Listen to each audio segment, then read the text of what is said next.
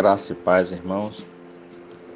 Nessa manhã chuvosa de sexta-feira, vamos estar lendo aqui é, Apocalipse, capítulo 2, versículo 1 ao 7.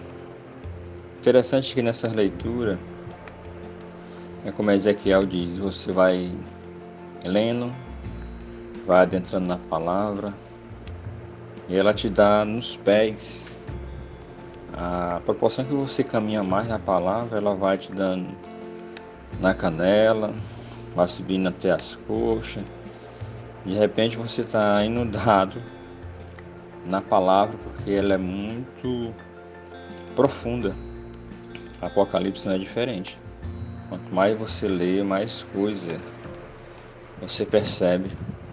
Então, aqui em Apocalipse 2, de 1 a 7, ao anjo da igreja em Éfeso escreve: Essas coisas diz aquele que conserva na mão direita as sete estrelas que anda no meio dos sete candelabros de ouro.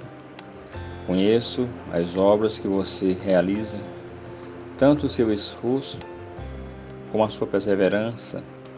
Sei que você não pode suportar os maus e que pôs à prova os que se declaram apóstolos e não são. Descobriu que são mentirosos. Você tem perseverança e suportou provas por causa do meu nome sem esmorecer. Tenho, porém, contra você que você abandonou o seu primeiro amor. Lembre-se, por de onde caiu, arrepende e volta à prática das primeiras obras. Se você não se arrepender, virei até você tirarei o seu candelabro do lugar dele. Mas você tem a seu favor o fato de que odeia as obras dos Nicolaitas, as quais eu também odeio. Quem tem ouvidos, ouça o que o Espírito diz às igrejas. Ao vencedor, darei o direito de se alimentar da árvore da vida que se encontra no paraíso de Deus. Deus, em Sua palavra, ele fala tanto às igrejas, né? Apocalipse 2,7, como ele fala também ao indivíduo, Apocalipse 1,3. Ou seja, Deus trata com o coletivo e trata também com o individual. Interessante, irmão, que aqui Jesus coloca as estrelas no seu devido lugar, porque é dito que as estrelas estão na sua mão, não acima dele. Adoremos a Cristo, não as estrelas que surgem em nossa caminhada. O foco sempre será Jesus Cristo. Assim como você abre Apocalipse e a nossa visão muitas vezes se detém nos gafanhotos, nas bestas, né, nas pragas. Mas o foco ali, em Apocalipse, é o próprio Jesus Cristo. E ele diz que você pôs à prova. A igreja deve estar sempre alerta para detectar e rejeitar os falsos mestres. Em 2 Coríntios 11, 14, Paulo já dizia, né? E não é de admirar-se que o próprio Satanás se disfarça em anjo de luz. A igreja em Éfeso apresentava obras de perseverança, mas não era motivados pelo amor. Se você ler Jeremias 2:1, tem uma palavra tremenda lá, Deus falando como era esse amor. Ele diz: Assim diz o Senhor: Lembro-me de você, meu povo, da sua afeição quando era jovem, do seu amor quando noiva, de como você me seguia no deserto, numa terra que não semeava. Jeremias 2, de 1 a 2. O primeiro amor, essa intensidade, esse fervor. Né? E a igreja de Éfeso estava perdendo isso. Em 1 Tessalonicenses 1, 3, é dito: lembrando-nos diante do nosso Deus e Pai da operosidade da fé que vocês têm, da dedicação do amor de vocês e da firmeza da esperança em Jesus.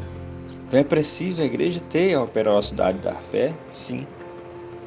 Ter a firmeza na esperança, sim. Mas também a dedicação em amor. Cristo nos chamou para servi-lo em amor. É tanto que ele falou para Pedro: Tu me amas, Pedro? Então é a dedicação de coração total, não somente uma coisa ritualística.